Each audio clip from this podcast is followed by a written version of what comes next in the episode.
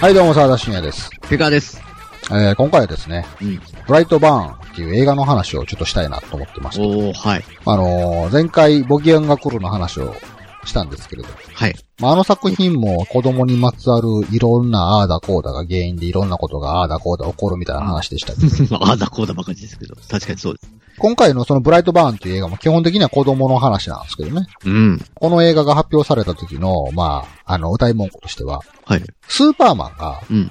悪い環境で育ったらどうなるんだっていうのを表現した映画だみたいなこと書いてあって、おー。何それと思って。うん。まあ、いろいろ調べてみると、まあ、設定がすごい非常に似通ってるっていうか、多分そのススーパーマンをモチーフにして作られたうん。映画なんだろうなと思うんですけど、まあ、ホラー映画なんですよね。うん。その物語のフレーバーというかベースになるのが。うん。そうですね。まあ、もともとその地球外の宇宙から飛来した宇宙船に赤ちゃんがいてう、んその赤ちゃんが地球人では、まあ、叶えられないスーパーパワーを持ってる赤ちゃんなんですけど、まあ、それが地球人の夫婦に育てられて成長するっていう。うん。で、その成長過程において、まあ、子供、思春期の時代、年頃ですかね。うん。そこで、えー、真っ当な、まあ、人間に育つ、育てばスーパーマンなんでしょうけうど、ん。ちょっとなんかずれてしまった結果、うん。悪いやつになるみたいな、ちょっとそう。ちょっと性格がねじくれた悪いやつになるっていう。うん。スーパーマンなんかは地球のね、えー、夫婦に育てられた結果、うんま。っとうな正義の気持ちを持った健全な青年に育った結果、まあ、人助けをするうん。自分の持つスーパーバーでいろんな人を助けていくっていう存在になっていくわけですよ。はい。でもその、このブライトバーンの主人公は、な親のせいではないんですけど、うん。なんかその、の思春期の多感な時代にうん、ちょっとなんか変な影響というか、なんかいろんな物事が被さった結果、うん。ちょっと価値観がずれてしまって、うん。まあ、ちょっとなんかいろんな人を信じられなくなるような人になってしまうんですよね。うん。で、かつ、その自分の持ちるスーパーパワーを人を傷つけることにこう使ってしまうっていう。うん。でその結果、じゃあどうなるんだみたいなことを描いたのが、今回のこのブライトバーンという映画なんですけど。はい。まあ、物語としてはすごいシンプルで、うん。なんかそんなスーパーパワーを持った子供が手に負えないっていうのをただひたすら描いてるだけなんですけど、うん。まあ、ちょっと僕的には結構面白かったので、うん。まあ、ちょっと見ていただきたいなっていう。うん。まああの、悪者ヒーローのエンターテインメントとして楽しめるかなと思うんで、はい。まあ、とりあえず一旦見ていただきたいな。うん。ですぐ、あの、ちょっとネタバレの話になるんでね。そうね。はい。はい。まあそんな長い映画でもないんで、ぜひ見てほしい。確かに、うん、さっと見れますね。はい。ちょ、まあ、ちょ、ちょっと、あの、グロテスクなああ、そうね。ちょっとスプラッター描要描素写、があ描写、描写ちょっとありますけあど。るので、まあそういうの苦手な方はちょっと薄めで薄めで、早送り目しを、ながら目を細めてね。そうそうそう見る。とかで。で、まあ、ネタバレの話なんですけど。はまあ、結局、そのスーパーパイを持った人間がひねくれてもうたらどうなるんだっていうの、うん結論としては、どうしようもないっていうのが書いてある んで。で見ながら、そうやんなと思いながら僕見れましたからね。うん。どうしようもないよな。そらスーパーマンがぐれたら、誰もそら手つけれませんよって、そうなんですよね。ね、そういうしかない映画やったなと思 って。あれもなんか僕は本当に、じゃあどうしておけばよかったんだってやっぱ思ってしまったんですよね、見た後に。その、悪くならずに、スーパーマンになる、スーパーマンの道を行くというか、そう。だから、あれってほん、あれって本当にこう、紙一重というか、まあ、うんまくいけばスーパーマンで、何かが間違ったらブライトバーンになるわけじゃないですか。そうそうそうそうね。でも、映画だけ見てると、なんかこう、なんていうんやろう、その映画見る前の触れ込みとしてはスーパーマンが売れたらとかなんかいろんなそういう触れ込みがあったけど、スーパーマンが悪の道に行ったらとかね。うんでも、育てた両親そんな悪ない悪ない、風に見えるんですよ、僕は。悪くないと思いますよ。どっち僕かやったらあの両親はむちゃくちゃ健全に育ててた方やと思うんですよね。そうです。どうそうほん本当に、本当にそれそうです。だから、何が間違ってたんやろって、間違ってるところは、そん、わからないんですよ。見てっても。うん途中で、まあ、ブライドバーンの主人公がスーパーパワーに目覚めた結果、両親たちの手に負えなくなってくる過程の中で、その両親たちは、その子供に対してすごい恐怖を感じるっていう部分は確かにあるんですけど、うん。そういうのが発覚する前は別に普通に愛情を注いでたし、うん。なんか何も両親悪いことしてない風に見えるんですよね。なんなら、スーパーパワー持ってて、ちょっと、間違った方に行かってた時でもかばってましたよ、そうね。ほんにほんとほんと。う。うん。ただほんとなんか、ちょっと不運な出来事が重なっただけなんですよ。なんか。うん。どうしたらよかったんやってめっちゃ思うんですよね。 ほんまに。いや、なんかでも実際あったらスーパーマンになるかブライトバーンになるかやったらブライトバーンになる確率の方が高いのかなって、なんかこいや、だからそこがね、なんか結構こう、なんていうんやろう。まあ、この映画の持つメッセージなのかなと思うんが、う。うん。その気になるのは、そもそも、あのブライドバーンの主人公の子供は、その、地球外生命体から地球侵略するために送られてきてるっぽいんですよね。そうですね。確かに、そういう。そう。だから、なんかすごい地球人の夫婦が一生懸命その子供を育てるんですけど、うん。なんか価値観としては健全に育ってるにもかかわらず、なんかすごい声に惹かれるんですよ。なんかある程度の年頃になると。うん。なんかほ滅ぼせ滅ぼせみたいな感じの。そうそうそう、それはありますよね。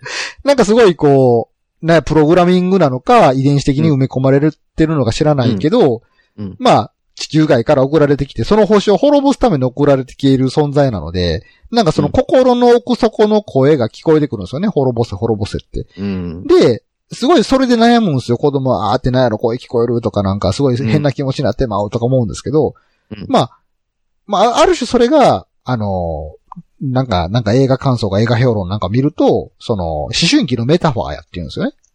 うん。その自分の内にこもるであろういろんな葛藤とか欲求とかっていうのを自分でうまくコントロールできない様っていうのが、まあそういう比喩で表現されてるみたいなこと書いてあるんですけど、でも映画の中では確実にあれは、自分じゃない誰かの力でコントロールされてることじゃないですか。滅ぼせ滅ぼせみたいなう感ん、じにそなうってそうそうですね。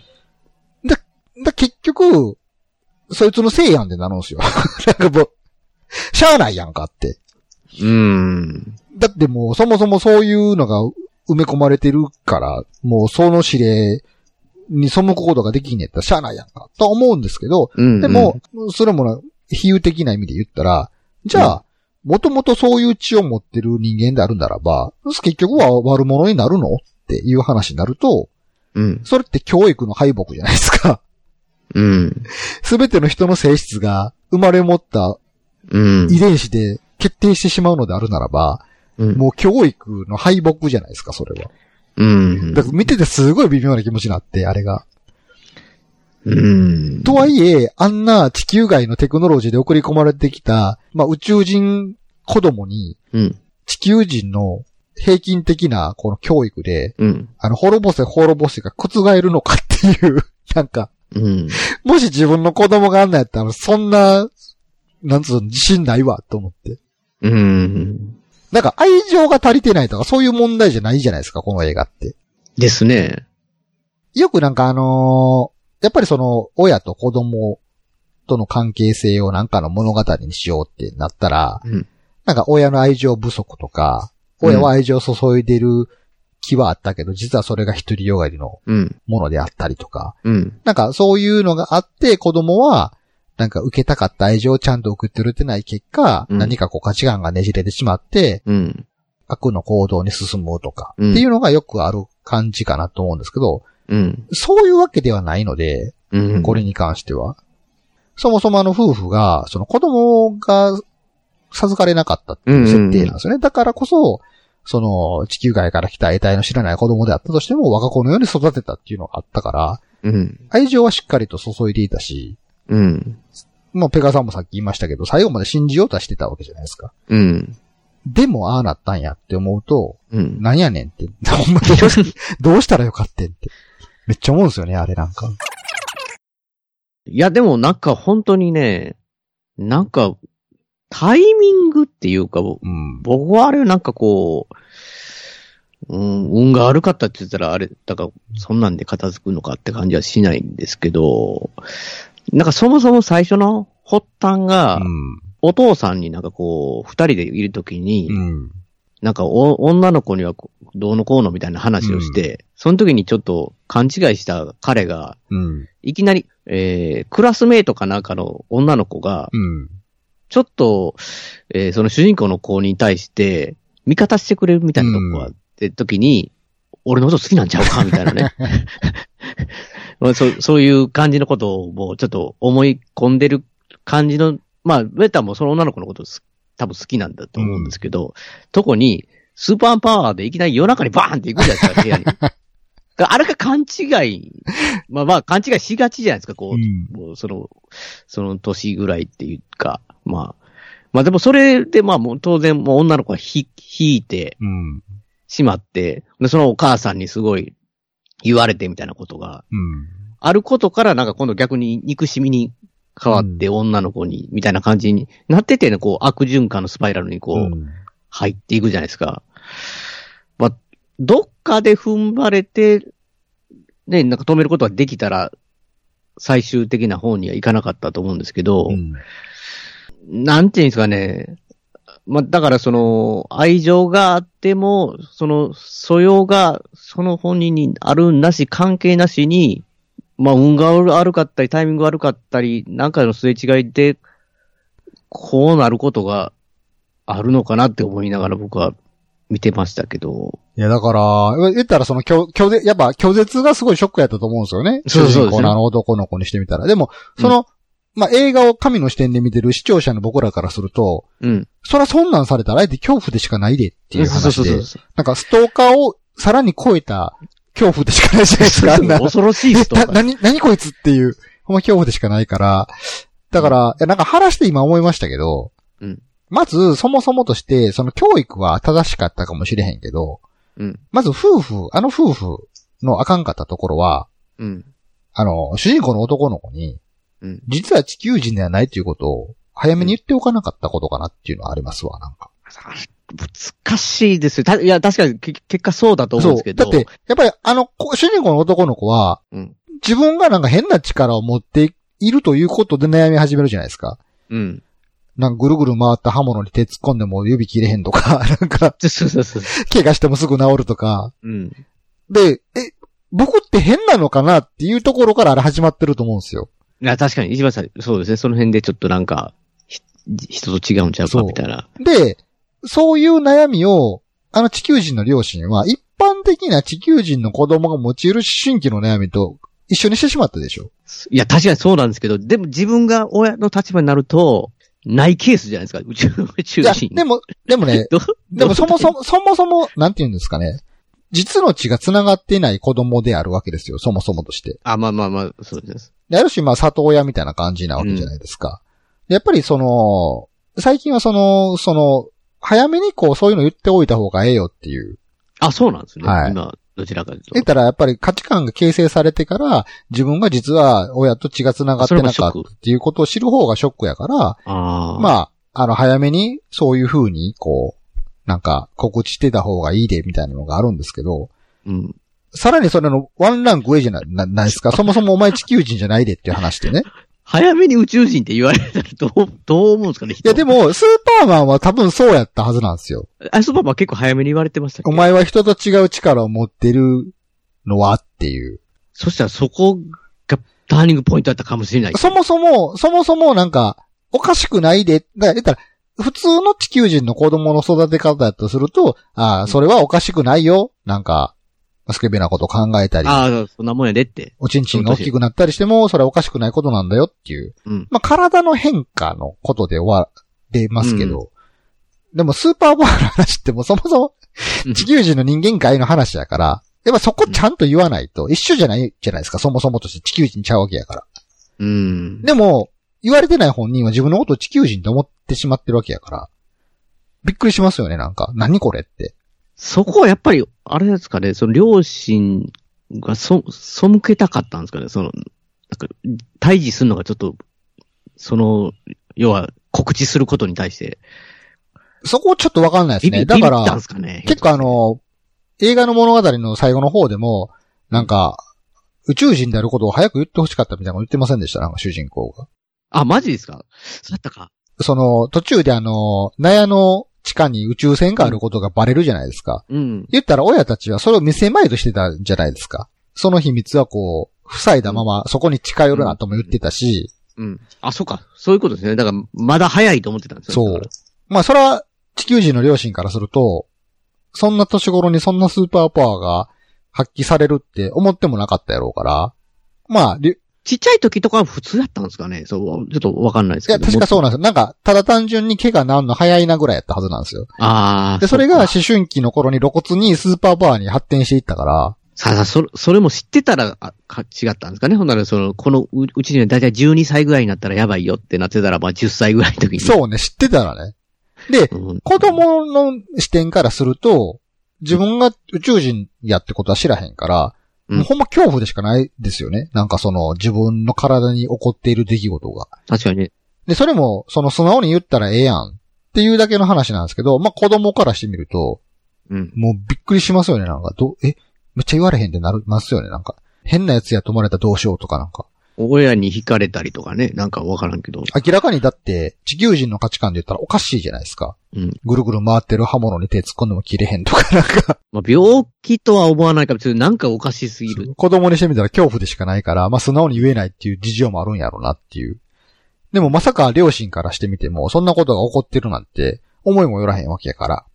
うん。でも原因は、そもそもあなた地球人じゃないんだよってことを早めに言ってなかったっていうのは一つの原因かなとは思うんですよ。出たらどんいう風になってたんでしょうかね。だからわかんないですよ。それどれがいい のかいいのか。確言か言っに。たとてぐれてむちゃくちゃになるかもしれないですけどい、や、俺めっちゃ強いからもう無敵や、みたいな感じで、なんかこでも少なくとも自分の持つ能力が自分のものであるということの自覚はできてたかなと思うんですよね。う、そうですね。あとほんで裏切られたみたいな感じで、で、そう。あんな感じになりにくいかそもう。しれない、だから、気をつけて使えよぐらいは言えてたかもしれないですよ、親も。うん。その力は、なんか自分のためにじゃなくて人を助けるために使うんだよみたいな教育ももしかしたらあったのかもしれないですけど、うん、そ、それをする前にぐれてしまったから、 今回、うん。うん。その力をなんか自分の欲求とか復讐のためだけに使うようになってしまったから、うん。ちょっと遅かったですよね、なんか。はあまあそれも誰のせいでもないんですけどね。うん、そうそうそう。そほんうまわからないですからね。 まあ誰も悪くないんですけど、今回のこの件に関しては。ボギアンと違いますね。 いや、本当運が悪かったなっていう。うん。でももしかしたら、早めにちょっとなんか、対処していれば、滅ぼせ滅ぼせの声に抗うこともできたのかもしれない。うん。確かにね、そう、滅ぼす滅ぼせが僕見ながら最後に、なんかその、そ、それが、もっとなんかこう、どんどん洗脳していく感じなんかなと思ったら、なんか最初だけでしたね、あれ。だから言ってしまったら、あの、滅ぼせ滅ぼせに抗おうと思ったら抗えた可能性あるわけじゃないですか。そんな感じでしたよね、あの感じで言うと。でも、結局主人公の子は、みんなから裏切られた結果、滅ぼせの声に身を委ねてしまったわけでしょ。ええわいっつって。 うん。まあ、あの子ど、あの男の子もかわいそうやな。なんかそうそう、全員に裏切られるわけですからね。いや、ほんまにな。 なんかほんま。 なんかあのーまずはそのお父さんからね、キャンプ行こうって連れ出されて、うんで、。わーって、なんかそんな自分の気持ちが不安定やった時に、まあ、一応お父さんもなんか叱ったり怒られたり、なんかもうガイガミ言うけど、キャンプやーと思ったら、うんいきなり銃で頭バーン撃たれて、後頭部ね、いきなり後ろから、 撃たれたけど、なんか、なんかこう、ゴ ゴム鉄砲みたいにポヨンってね。で、あんなんしたらさ、違うんだじゃないやん、もう。お父さんも違うんだとか言って、いや、違うんだじゃないやん、もう殺そうとしてたやんって。スーパーマン見てなかったんですよ、ほ強いんま。あんな機械やんって。いや、ほんま。結局お父さんもなんか、目からビームで頭ズバーンってこう、打ちながら出ましたけど。あいれ、あれえぐいですね。や、もう、あの時点で子供からしてみたらもう言いようないですよね。うん。もう、売ってるもん、事実として。殺そうとしたっていう。したもん何を言い訳されたとしても。で、お母さんもね、なんかお母さんは最後まで一応あなたの味方よみたいなスタンスで行こうとしたけど、それで味方よって言ってね、あの、唯一聞く武器を、武器っていうかね、なんかを、で、刺そうとしてましたよ。そうですね、あのー、スーパーマンがね、あのー、コリプトン、コリプトライトでしたっけ、なんかありまなんす。かああいう自分の星の功績には弱いみたいな感じと同じように、今回の男の子、スーパーパワーを持った男の子も、なんか自分が乗ってきた宇宙船の素材でできた刃物とかにはちょっと傷をつけられるみたいなのがあったから、そうそうそう。お母さんはそもうそれで殺そうとしようんですいけや、ど。殺す、いや、殺そうとする仕方もひどくないですかでも、あの、おお母さんいも。や、あれ、なんかあ抱きしめてれは、そうね。抱きしめて油断させて大丈夫よって言いながらせ、も、右手振り上げて背中刺そうとしました よ。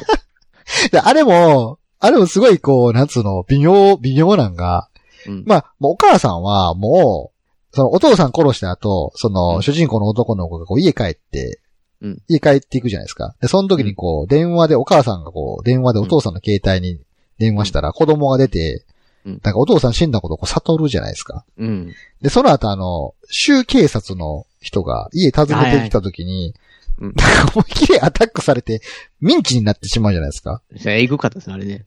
あの時点で、もう、殺すしかないっていう気持ちになるのはわかるなと思うんですよ。それ、それわかります。それはわかります。なんか話し合いがもう、うんモテるむ無理、無理って。場合じゃないと。もう殺すか殺されるか。でも確かに言うように、なんか、あの、安心させる手段は、むちゃくちゃずるいなって僕も思いましたよ。傷つきますよ、あれは。だ から。ほんま、あんなんで殺されたりとかし。こ殺されなかったですけど、結果、そそれでも傷つきますよ、さお主人公の男の子からすると、一応まあ、あ母親には愛情はあったわけじゃないですか。ありましたよ、最後のでも、最後ムカつくあの気持ちがあるから、うん。その、いきなりそこで首を跳ねるとかね、そんな無残な、あの、ことはしなかったですけど、うん。思いっきり抱きかかえたまま、うん。な家の屋に突き破るっていう。そうですね。 上空の方にピューッと飛んでくる。あの結果、なんかお母さんめちゃめちゃ頭とかめちゃめちゃ傷だらけになってて、めちゃリアルと思ってそ こ。そう、そう、確かそれは一般の人間がマッハのスピードで家の屋根突き破ったらそうなるわなと思って。うんで、最後、ね、高いとこから、雲の上から落とされるっていう。ぽいってね。悲しいって思いました、あそこ見て。なん か。う。ああ、もうどうしようもないって。そう、みんな悲しい。みんな悲しい。ほんまみんな悲し誰も悪くないって。い。そうそう。そしてみんな悲しい。みんな悲しい。何があかんかったんかなって、ほんま。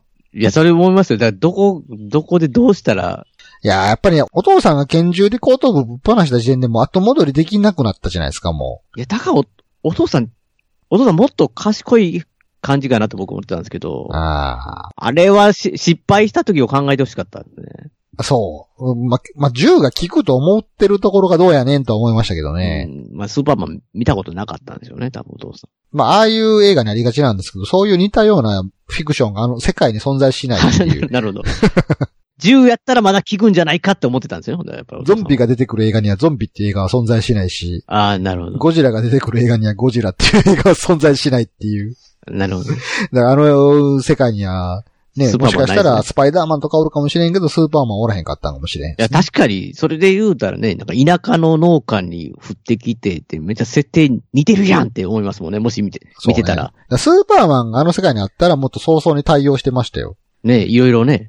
こいつ年頃になったら力強くなりそうや から、ちょっと早めに対処しはとこい、うか前もっってて。全部。そう、だからあらかじめ、あの自分の体にお友達と違うような能力が出てきたらお母さんに言ってねとか、うん。全部、全部、全部いいなって親にって、怖うんがらなくていいから 全部言ってねって。最近目からレーダー出るんだって。そうそうそう。もうそういうのを、そういうのは、あなただけかもしれないけど、怖がらなくていいからってもしかしたら言うてたかもしれないです。あこ、この映画見てごらんって。そう、スーパーマンこん見てってな感じになって、こんな感じになっていくよって。そっか。確かにないから、まあ、お父さんバカというよりも、銃やったら、唯一倒せるまあね銃ちゃうかって。まあ、人類が持ち得る人を殺せる唯一の手段ですから、本当、うん確かにね。もうあれ聞かんかったら終わりやもんな。で、またこれもまた、こうネットでいろんな感想を見てると、まあ、その、実の子であったとしても、その子供が成長していって、まあ身体的にも大きくなって、価値観的にも親ではない外の外部の人間といろんな接触があって、うんまあ育ってくると、まあ自分の血が繋がってた子供やったとしても、まあ他人になってくるわけやから、うんまあある程度成長した実の子供に恐怖することっていうのは、実の親としてもあるみたいなことを書いてある人がおってね。うんまあ、それの、まあ、ヒューや、みたいなあの映画は。確かにね。で書いじてある事件ってありますもんね、そういう。そう、言ったら自分の、自分の息子が長く売れてしまってヤンキーみたいになって暴力的になったとかなると、もう、どうしたらいいかわからないじゃないですか、そもそもとして。実の親であったとしても。うん。でも、ちょっとちゃうんちゃうと思って、そんなスーパーパワー持ってるってとまたわけが違うんじゃないと思って。 うん。あんな目かなんらビームで人殺せるようなものが息子におったら、その異常さっていうのはちょっと違うんじゃないかと思ってまあ、す確かにね、爆発って言ってもガラスを割るとか、なんかこうね。 あれ、うーん、まあないですよ、あれは。まあ、ちょっとした感情の爆発でほんまに、すごいことが起こりますからね。まあでもそういう意味では、そもそも宇宙船が自分の親にバーンって突っ込んできたものを蓋したまま過ごそうっていう、あの漁師もちょっと若干行かれてますけどね。まあ、まあそこはね、やっぱりやり過ごせると思ってたのがち 秘ょっと、ね。密にしてはもう最後まで行けると思っとったんかいっていう。うん。どこまで行こうとしてたのか な、あれね。ほんまに。いつ言おうと思っとったんやろ。いや、だから、一応能力出たら、言おうかな、みたいな感じではあったんですかね。まあでもそもそも能力が出るかどうかも最初はわからないですよね、そもそも。あ確かにスーパーマンのない世界やったら、た、ただのなんかこう、ね、私たちの贈り物よって言ってた、普通のこう、普通の子っていうか、まあ言ったら地球人と変わらないうん。うん。具合の感じかもしれないと思ってたかもしれないですね。でも冷静に考えたらキモいやん。あんな宇宙から 飛んできた、色から宇宙船に子供おったら。怖いな確かにね。見た目人間っぽくても、なんかそれこそパワーなくても途中で色変わってくるとかそうね、そう、可能性あるやん。手が増えていくとか、なんか、あどんなになるかわかんないですもんね。ちょっとずれてったのかもしれない、あの両親自体も。いや、だいぶずれてんじゃん、な んか。それ、いや、それこそ、今言ってたように、里親制度とかね、そう、そういう地を利用した方が良かったようなね。その、まあそこはまあね、フィクションなんですけど。うん、まあ突っ込むだけ野暮なんですけどね。確かにね。やってることはあのドラゴンボールと一緒ですよね。カカロット地球に送り込むぞみたいな感じの。確かにそうです。それスーパーパワーです。そうそうサイそヤう人やからそう。ドラゴンボール参考にしたんかなってちょっと思ってしまいましたけどね、あれは。いや、ああるんちゃいます。でも、悟空、悪悟空みたいなね。でも考えたら悟空も、その赤ん坊の状態で地球に送り込まれてきて、まあ、孫悟飯に育てられて栄光になりましたけど、でもあれは教育の勝利ではなくて、うん。あの、子供の頃の悟空が頭ぶつけてからあ、そうそうおそうとなしくなったから、たまたまなんですよね、あれ。それまではサイヤ人の命令通りにね、暴れて地球を滅ぼす予定やった。そう。だから、もしかしたら、悟空も頭ぶつけて、おとなしい成功にならへんかったら、あんな感じにな、ブライトバーンみたいな感じになってた可能性大いにありますよね、なんか。 ありますよね。地球で勝てるやついなかった。どうしようもないですよね、孫悟空が悪になってしまったら。ってことは、ブライトバーンも頭打ったらよかったんかもしれない。もしかしたら、なんかちょっと、後天的に脳に損傷を与えた方が、そう、難しい普な。通になってた可能性はありますよね。なんかあーいや、もうまあ、ちょっと、なんとも言えない気持ちになるから見てほしいですね、この映画はね。うん、確かに何とも言えない。一応あれ、最後なんか、なんか他にも、あの世界の中では他にもなんか、スーパーパワーを持った奴らがいるみたいな終わり方知ってましたよね。んマジでしたっけえ、エンディングロール見てませんあれ。エンディングロール見たような気がするんですけど、そ最後までほんなら見て見てなかったのかなスタッフロールが流れている端々で、ちょっとカットインでいろんな映像あがあー、挟まそれっていく出てんま。ですあ、ほんとすけはそれど見、てますね。見たの見てるな。なんか、あのー主人公の男の子がいろんな各地で悪いことをするっていうニュースが流れていく、なんか最後の方に、うんなんか似たようなスーパーパワーを持った人間が他にもいますみたいな感じのうん。こと言ってて、うんなんかちょっとあの、ユニバース化を目指してる感をこう出してたんですけど、マジっすかええユニバース、これユニバースされてたら、とんでもないような気がすでる。悪者アベンジャーズみたいな感じになるのかなって思って。どうしようもないよなと思って、ほんまにあんなん。強すぎますもん。何も叶わないですからね。どうしようもない。ほんまにどうしようもないからな。スーパーマンが全速力で人にぶつかったら人の形しいひんねやってめっちゃ思いましたよ。なんかほんま。うんなんかね、あの、飛んで、なんかひたすら家、家をなんていうの貫通していって、また貫通していってって、やってんのが、えぐかったですね。いなや、んかほんま怖いわーと思って、なんか、見えないですもんね、しかも、シャンシャンって。かわしようないし、うん。どうしようもないよなって、ほんま。どうしようもない感はすごい味わえましたよ。ほんま、この映画。それを味わってほしいなまあだからもう、主人公に、い、いわゆる冷静になってほしいだって、そういう気も、メッセージだけも見ながら思ってる んですけど、ちょ、とりあえず落ち着いてって、こう、そういうこと叶わず、まあ、ああいう状況になったら、とりあえず落ち着いてぐらいしか言えないですよね、もう。言えないですね。もうそ、そ、それを願うしかないですよね。その向こうが、こう、ああ、気が済んだとかね。ほんまほんま。なるまで、ま、待つ。待つし。か。自然災害みたいな。ぶつかってこいとか言って、ぶつかってこられたら粉々なってまうから終わりですもんうね。ん。いや、ほんまにね、いろいろ考えましたよ、あの映画見て。うん。いや、考えてるじゃないですか。 なんかもう何も考えて見れるみたいなのに。確かに。なんか後、後になって僕も考えました。なんか、見て、見た、見終わった時はスーって見てたんですけえでど。も本当にこの映画を見たすべての子供を持つ親たちに聞きたい。どうしておけばよかったのかっていう。無理なんじゃないですか。まあまあ、だからそのさ、沢田さんの、だからその説うん。が可能性としてあるかっていうぐらいちゃいます。あなんやろな。教訓はなんやろな。なんか、子供拾ってきたらあかんでっていうことかな。えうん。宇宙から降ってきた子供は拾ってはいけないっていうことかな。 どういう教訓で、なかなか活かせないですけどね。書き込みがすごかったですね。絵絵の少年の書き書き。うん。あれも、なんやろ先天的なものなんやろか。あんな邪悪な感じの絵を描いてしまうのも。まあ確かにあれを見ると、ギョッとしますよね、親と。めちゃめちゃなんかマーク描いてたじゃないですか。まあ書いてましたね。なんかすげえブルートゥースみたいなマーク描くなとか思 あ、っ ブて。ルートゥース。でもあのマークやっぱ書くっていうのも、そもそも先天的にあの宇宙船で送り込まれた、もうそもそもそのもの、も、もともとで何かそういうプログラムがされてる可能性が大いにあるから、それだったらもうちょっと、やっぱそうなるとまあ半分仕方ないんかも。何をどうしても結局最後は悲惨なことになるのではっていう感じですよね。確かそれはそのひ、子供自体にもう、ん。まあ悪、うん悪意なくても、うん。結局それが外されたら、コントロールされてるみたいなんですよね、もう。はい、そんな感じで、ちょっと一度ね、軽く見ていただいて、そうですこね。う、自分やったらどうするか、みあたいそうなそうシそミれュレーション考えをるちょっとしていただきたい。まあ、よかったらね、LINE アカウントに感想を。あ僕のね、狭くて浅い奴らの LINE 公式アカウントありますから。いや、僕も、あの、QR コードピッてややったんで。ああ、そうなんですかね、ございます。まだ全然何も、現時点ではあんま何も発信してないんですけど。マジですか。はいペガさんありがとうございますって来ましたよ、澤田さ んから。あの、応答メッセージね。あ、オートメメッセージですね、やっぱりあれ。応答メッセージ。なんか、よそよそしいなって思いながら見てましたけど。ぜひ、アカウント登録してくださいと。はい。はい、お送りしたのは沢田信也と、ペガでした。それでは皆さんまた次回さよなら。さよなら。